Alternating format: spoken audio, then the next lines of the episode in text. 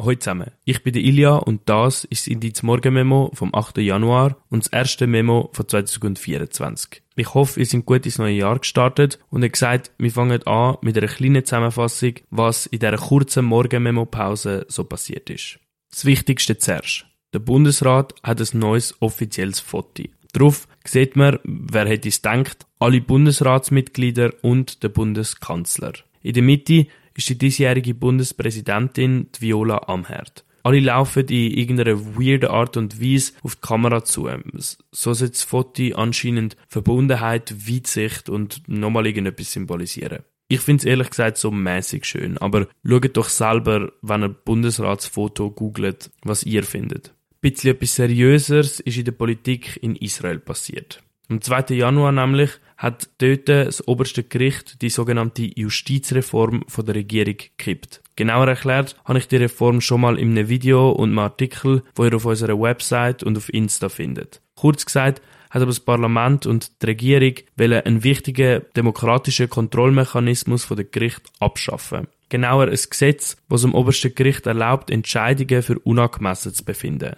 Und was ist jetzt passiert? Das Gericht hat den Entscheid vom Parlament zu der Justizreform für unangemessen befunden. Wie man hört, widersprechen sich also die Regierung und das Gericht. Unter normalen Zuständen wäre das eine Staatskrise, wo nicht wirklich klar ist, was passiert und das Land in einem Schock steht. Wegen dem Krieg im Gazastreifen ist aber das ganze Land mit wichtigeren Problemen beschäftigt und die Entscheidung vom Gericht wird wohl erst in einigen Monaten wieder relevant werden. Wie schon erwähnt, tobt der Krieg im Gazastreifen weiter und die humanitäre Lage wird laut verschiedenen Organisationen immer schlimmer. Es geht jetzt noch ein bisschen mehr um den Krieg, darum, wenn dir das am Morgen früh zu viel ist, schalt am besten jetzt ab.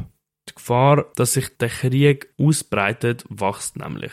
Israel hat nämlich in der libanesischen Hauptstadt Beirut den zweithöchsten Anführer von der Hamas getötet. Das erhöht die Gefahr auf einen Krieg von Israel und dem Libanon, weil dort die islamistische Terrormiliz Hezbollah an der Macht ist, wo auch jetzt schon Ziel in Nordisrael bombardiert hat. Wie der Libanon in einer Wirtschaftskrise steckt, steht aber die Bevölkerung nicht hinter einem neuen grossen Krieg mit Israel. Weiterer Zündstoff im wieder aufflammenden Nahostkonflikt ist zumindest kurzzeitig die Situation im Iran gewesen. Dort ist es nämlich bei der Gedenkfeier für den General Soleimani, der 2020 von den USA umgebracht worden ist, zu zwei Explosionen gekommen.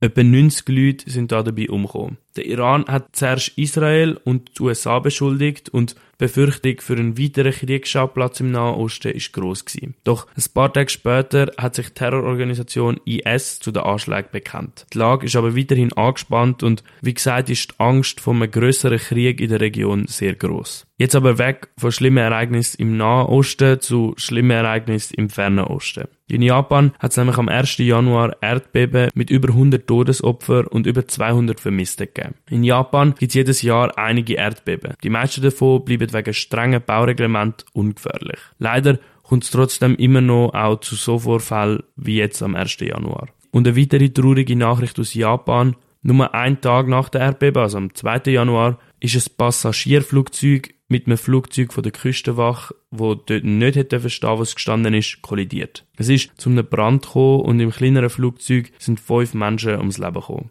Dank dem schnellen Handeln von der Flugzeugcrew und neuen brandfesteren Materialien im Passagierflugzeug ist in dem zum Glück niemand gestorben. Zum einem weiteren Flugzeugunglück ist es in den USA gekommen. Dort ist während einem Flug von der Boeing 737 MAX für die Alaska Airlines ein Fenster abgeht. Das Flugzeug hat können not gelandet werden und niemand ist umgekommen. Der Flugzeugtyp ist aber schon in einige Komplikationen verwickelt gewesen, was vermutlich im Image von Boeing schaden wird. Aber jetzt weg vom Flugzeug zu dem da.